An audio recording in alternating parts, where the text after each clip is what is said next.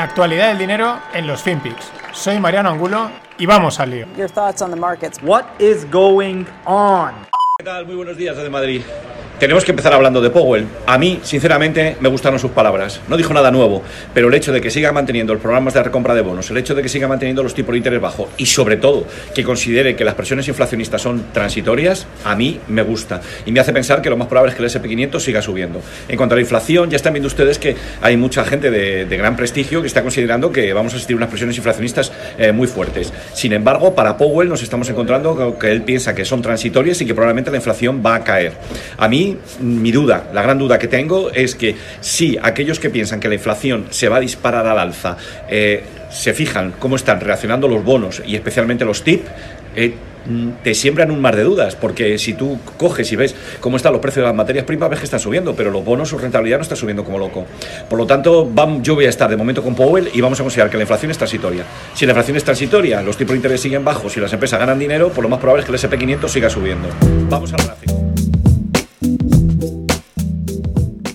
Hola, no financieros. Este que vimos es el crack, el genio José Luis Cava, un analista, trader, inversor habitual de redes sociales y de medios de comunicación económicos, que es siempre muy independiente y muy vehemente en, en sus opiniones ¿no? y en sus análisis, como aquí lo muestra. Este es un vídeo que hace creo que prácticamente a diario, muy breve de uno o dos minutos, pues comentando cosas del mercado eh, que hayan pasado y previsiones, así como esta que dice, ya veis, al grano, pero vamos, súper al grano. Porque el tema es que ayer hablaba eh, Powell y decía eso, que bueno, que la inflación aparecerá, pero va a ser algo transitorio. Y claro, pues mucha gente se reía, los analistas lo ponen en duda. Bueno, lo que viene a comentar ahí eh, José Luis, pero al final dice, ¿por qué me fío de Powell? ¿no? Porque una de las historias aquí que es una clave, es interpretar cuando hablan la gente de los bancos centrales, perdón, eh, qué, quieren decir, ¿no? Cuánto es verdad, cuánto es mentira, qué están ocultando, hacia dónde van a ir, cuál va a ser la política, ¿no? Hay que desgranar eso, que es un arte o casi, eh, vamos, de ser adivinos. Pero al final lo que hace José Luis es muy interesante. Dice, bueno, vale, lo que tú dices voy a ver qué hace el mercado. Y el mercado están subiendo, sí, las materias primas por un lado, pero los bonos no. Es decir, no está subiendo los tipos de interés. Es decir, está subiendo el bono en precio, pero está cayendo el tipo de interés. Y los TIP, los TIP son los bonos ligados a inflación, tampoco suben los tipos de interés ahí. Entonces dice, a mí esto no me cuadra. Y por eso dice, yo me quedo con lo que diga Powell en, su apuesta. Ese es el tema. Es verdad que las materias primas están subiendo, pero también lo hemos comentado esta semana. Hay otros factores. Eh, problemas en cadenas de suministro, crecimiento desbocado de de animales, perdón, para, para, ganado, por lo tanto eso también afectaba al maíz, al, a la soja, etcétera. Bueno, eh, temas también del clima que nos comentaba Greg. Es decir, hay otros condicionantes que también están haciendo que, surjan esos precios y que tiren para arriba.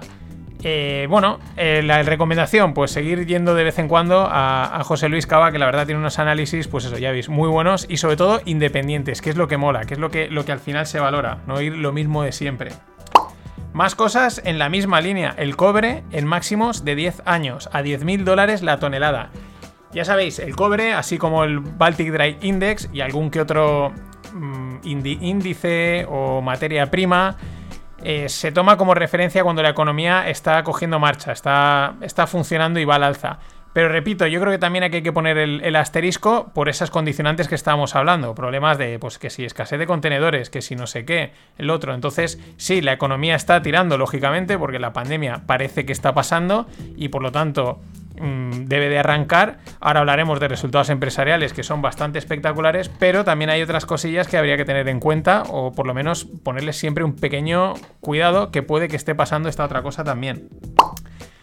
Eh, malos datos de Ford, porque recorta su previsión para este año. Concretamente, eh, reduce su previsión de producción planeada para este segundo trimestre, para este Q2, el 50%, y lo achaca a la escasez de chips lo venían avisando todos los productores de automóviles, venían diciendo, ojo que tendremos problemas en el segundo trimestre del 2021, si esto sigue así, ¿no? Bla, bla, bla, bla, bla, pues ahí están los problemas. Y veremos a ver si pasan, si se quedan y cómo afectan, porque estas bolas luego tienden a crecer, tienden a hacerse grandes y, a, y a enquistarse. Así que lo iremos contando. Y bueno, ayer, como os decía, resultados empresariales, concretamente de Facebook, y tengo la reacción de Zuckerberg justo en el momento.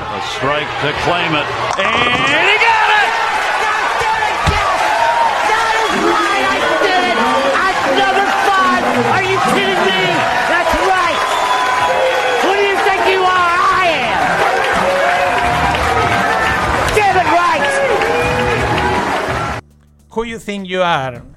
Esto evidentemente no era Zuckerberg, pero podría haber sido su reacción porque los resultados fueron espectaculares. Espectaculares los resultados de Facebook. Si los de Google ya fueron buenos, los de Facebook han sido bestiales. Resultados 3,3 dólares eh, de beneficio por acción cuando lo esperado eran 2,37. ¿Por qué? Por una subida del precio de los, en los ads, ¿no? Los están cobrando los anuncios un poco más caros. También es espectacular porque el Facebook como que está, entre comillas, podemos decir, la red social un poco de capa caída. Cada vez la gasta menos gente, pero no hay que olvidarse que Facebook también es Instagram, también es WhatsApp, pero WhatsApp yo creo que no, no, hay, no hay monetización. Eh, pero Instagram sí, y eso de momento sigue tirando. Más cosas, mm, más, otros datos. El, respecto a los DAO, que son los Daily Active Users. Eh, crecimiento moderado, es decir, mm, crecimiento, perdón, crecimiento moderado en, todo el mundo, Asia y, el resto del mundo, tampoco mucho, un poquito, pero lo que quizás habría por ponerle una pega a los resultados es que en, el, en, Europa y en Estados Unidos está totalmente estancado. Unos 190 y pico millones de usuarios, o sí, por ahí están los números, o, me he colado con, los millones, igual son 1900, no, ahora no lo sé, disculpad. Pero bueno, el crecimiento ese de usuarios estancado, en torno a ellos dicen que una cifra del 66% de toda la gente registrada. Esto es importante porque al final lo que te hace dar pasta son los usuarios y su actividad, evidentemente. Y si eso decae o se queda estancado, pues a lo mejor ese crecimiento esperado, o a lo mejor no les ha quedado otra que subir los precios de los ads, y por eso estos resultados espectaculares. Who do you think you are? Evidentemente. También resultados espectaculares de Apple. Suben sus ventas un 54%. Beneficio por acción 1,4 y el esperado era de 0,99. El margen bruto que tiene Apple es de un 42,5%. En fin, lo de Apple es que es una máquina de hacer pasta. Casi, casi 50 billions de los casi 100 billions que ingresan, 100 billions, 50 billions vienen de los iPhones.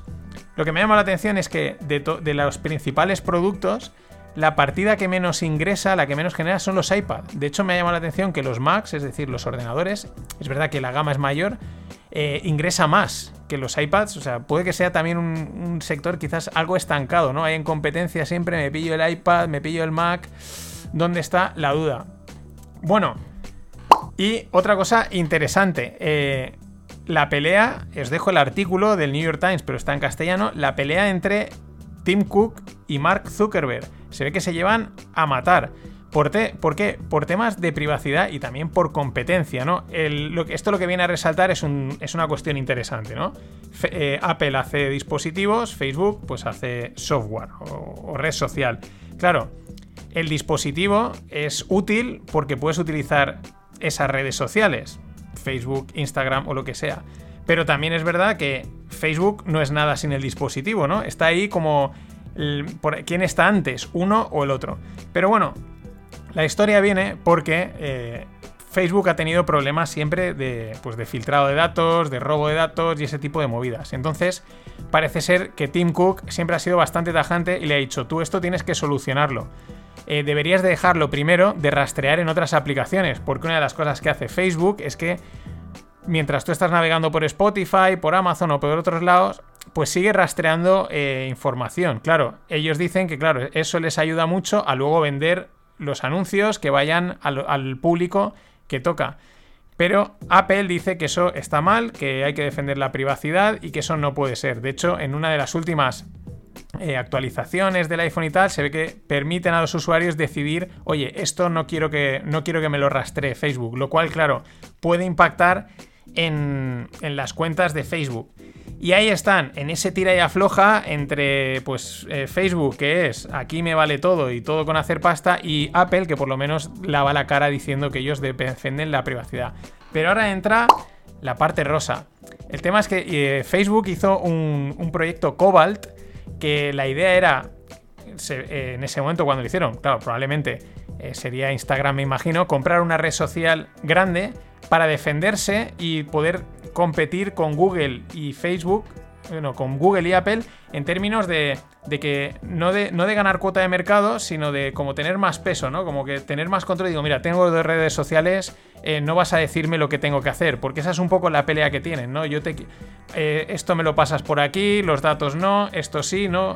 Ese tira y afloja, por lo que decía, quién manda realmente sobre quién. Muy interesante el proyecto Cobalt.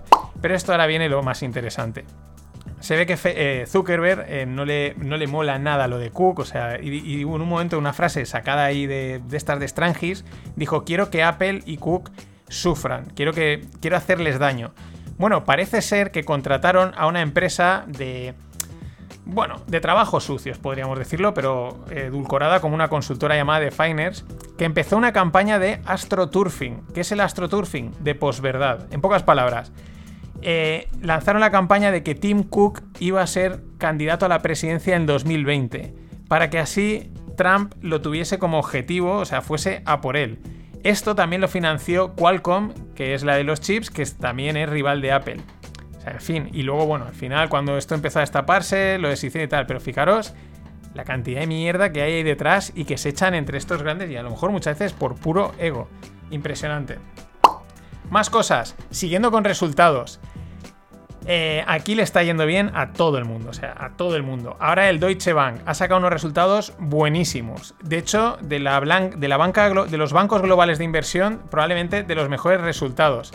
Eh, lo más divertido es que, claro, todo esto viene por operaciones de trading, de inversión. La gente se ha lanzado a, pues, a hacer operaciones y claro, eh, a uno de los comentarios que hay, pues digamos en mercados, es que a ver qué pasa ahora con la apertura total. De hecho, el 1 de julio está ya previsto que Nueva York, New York City, eh, se reabra totalmente, ¿no? Porque dicen que, un poco en broma, un poco en serio, que la gente va a salir de sus casas, va a olvidarse ya de los mercados financieros y a ver esto cómo afecta, ¿no? Y este, tenemos ejemplos, ¿no? De que estar encerrados, pues la gente se ha lanzado a comprar securities, stocks y cualquier otra cosa. La anécdota de los resultados de Deutsche es que eh, ellos se han escapado de la movida de, Archegos Capital, porque se ve que no tenían capacidad para prestarle dinero a Archegos Capital, que es la que ha petado, la que le ha metido a Credit Suisse y a Nomura en problemas, y estos de, de milagro se han salvado y claro, han salido con unos resultados espectaculares. Y otro ejemplo de este tipo de resultados ligados a banca, finanzas, es la, casa, el banco de Mm, de brokeraje de español llamado Renta 4. Han duplicado su beneficio, literalmente, respecto al año pasado. Este es un claro ejemplo de la gente que ha dicho, pues venga, vamos, estamos en casa, pues hacer trading. Por cierto, en la newsletter de mañana, la de la compilación, os dejo un vídeo que me pasaron por Telegram muy chulo sobre el caso de Wirecard, la estafa de los alemanes que también tienen de las suyas y está súper interesante.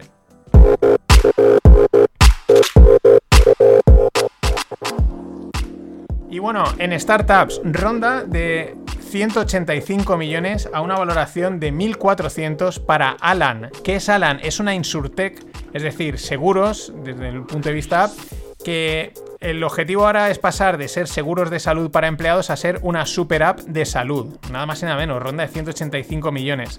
Bueno, eh, pretenden ofrecer servicios de información personalizada, prevención, cuidado médico. Son de origen francés, ¿eh? Francesa, son franceses, pero en España ya pretenden alcanzar los 20.000 asegurados, están también por varios países, en fin, una rondaca que te cagas. El tema Health eh, perdón, Insurtech es que mm, va muy bien, hay, hay, varias, hay varias de estas que están, han levantado una pasta enorme y tiene bastante sentido. Y ahí lidiando entre startups y blockchain, Alchemy. Alchemy es una startup que ha levantado 80 millones y aspiran a ser el AWS de blockchain, que es AWS, Amazon Web Service. Como bien dicen, cualquier persona, por ejemplo, que utilice DoorDash o cualquier, te diría casi cualquier aplicación que utilices, eh, web, etcétera, pues igual o está pasando por el Amazon Web Services o está pasando probablemente por Microsoft Azure, ¿vale? Porque es donde está toda la infraestructura cloud y tal. En fin, pues ellos lo que pretenden ser es eso en el mundo blockchain. De hecho, Dicen que cuando ahora alguien utiliza un NFT, bien sea en OpenSea, en Nifty, en SuperRare o en CryptoPunks, es muy probable, o sea, es casi seguro que está pasando a través de la infraestructura de Alchemy. O sea que muy interesante dónde se están posicionando también por la solución tecnológica, aunque eso lo siento, pero se me escapa. Y señores, hay un problema. Bueno, es un problema ya clásico. Este lo conocemos de los medios tradicionales, cuando llega verano, cuando llegan estas épocas, faltan noticias y hay que inventarse cositas, pero por lo menos se inventan cosas divertidas. ¿Cuál es el problema de las finanzas, del mundo financiero, de los creadores de contenido? Puedes escribir un blog, puedes hacer un podcast, vídeos o tener tu publicación, lo que sea. ¿Cuál es el problema? Que hay que estar creando contenido de una manera constante. A las redes sociales les gusta, a las plataformas de publicación les gusta y a los usuarios, a vosotros también, oye, saber, mira, el lunes a tal hora sale, el martes a tal hora sale Claro, eso está muy bien, pero tiene un problema, que hay que generar contenido. Y entonces se cae en publicar, en darle, desde mi punto de vista, demasiadas vueltas a las cosas y empezar a publicar cosas que desde mi punto que son, yo creo que peligrosas, por lo que porque no hacen ningún favor a la divulgación financiera o por lo menos que la gente eh, no haga locuras. Y voy con tres ejemplos que he recopilado esta semana. El primero, publicado en varios medios. Un jugador de la NFL decide transformar su salario a BTC. Y te lo venden como ejemplo de adopción. Y es un caso extremadamente particular e incluso a mí me parece un poco imprudente. Bueno, eh, como cobra mucho dinero, no importa. Pero la clave aquí es cuánta gente puede mm, inspirarse en esto. De hecho, en, un artículo de Forbes dicen, cada vez suena menos absurdo hacer esto. dices, claro, la semana pasada, por ejemplo, tú hubieses cobrado 1000 euros en bitcoins y el fin de semana hubiesen valido, 900. Eh, y la verdad es que esto eh, no es nada absurdo, ¿no? Pero este es el primer problema, un caso particular, casi anecdótico, como ejemplo generalista. Vamos con otro. No sé si es mejor o peor. En Telecinco, la noticia de un tipo de 33 años, americano, que el tío cogió, no es que fuese millonario ni nada, y cogió todos sus ahorros, todos, y los metió en Dogecoins. A 0,04 céntimos compró los Dogecoins porque vio a Elon Musk y claro, los transformó en un millón. Y lo, este es el problema, son casos que debería de estar casi como warning, ¿no? Esto es casi anecdótico, no lo haga en su casa, no se le ocurra, pero se vende de una manera casi muy generalista. Pero es que, ojo a la frase del colega, que tras llegar a verse con más de un millón de, dólares en la cuenta, no los ha vendido, o sea, él sigue teniendo sus Dogecoins y dice, de 1,8 millones ha bajado a 500.000. Ojo. Dice, pero yo sí, pero si yo puedo aguantar, tú puedes aguantar. Este es el camino. Claro que sí, chaval. Este es el camino para que mucha gente haga locuras. La ley de los grandes números, esto es estadística, señores, pero ahí lo que digo, hay que meter contenido y hay que vender cosas como generales cuando no lo son. Y la última me llegaba ayer y es casi, no sé si es la mejor o la peor. En Cointelegraph te hablan de hacer estrategias con opciones sobre Bitcoin, comprar y vender opciones como una manera fácil de ganar dinero. Las opciones son, no son un producto delta 1, es decir, no son lineales, no son direccionales, es un producto no lineal en el que también hay que tener en cuenta las volatilidades, el tiempo a vencimiento y otra serie de factores. Y ahí, tranquilamente, ya digo, no ponen ni un warning ni un ojo, cuidado, esto es solo para profesionales. No, te lo ponen como para que cualquier persona lo pueda hacer. Luego, ¿qué pasa? ¿Qué es lo que pasa con la estrategia que proponen? Que estás comprando y vendiendo y vendiendo opciones, ni se os ocurra vender opciones eh, solo para profesionales, muy profesionales, estás comprando y vendiendo opciones con, con volatilidades implícitas de entre un 100 y un 200%. Las hay de 300 o 400. Esto, en términos financieros, es una locura. Es una auténtica locura. Porque cuando tienes volatilidades tan altas, lo que debes de hacer es vender. Tú vendes volatilidad. Pero claro, en el mundo Bitcoin, en el mundo cripto, las probabilidades de que esa volatilidad suba o baje son 50%. Con lo cual, ese, esa certidumbre que intentas, eh, estadística que intentas encontrar, desaparece. Pero lo digo, este es el problema. Casos particulares, muy específicos, muy concretos, vendidos de una forma generalista y diciendo, no, no, pero luego depende de ti que hagas tú la operación, ¿eh? Haz tu propia investigación, ¿no? Como no me mires a mí si luego todo esto te sale mal. Eso yo le llamo de cobardes y de irresponsables. Pero es lo que hay, señores. Para eso estoy yo, para, meter estos palos, que es lo que mola de vez en cuando. Nada más. Hay Rogle y también hay fin de pod dedicado a las cripto. Hablaré de las DAOs. Y si no, nos vemos en los FinPix la semana que viene. Hasta entonces, pasadlo bien.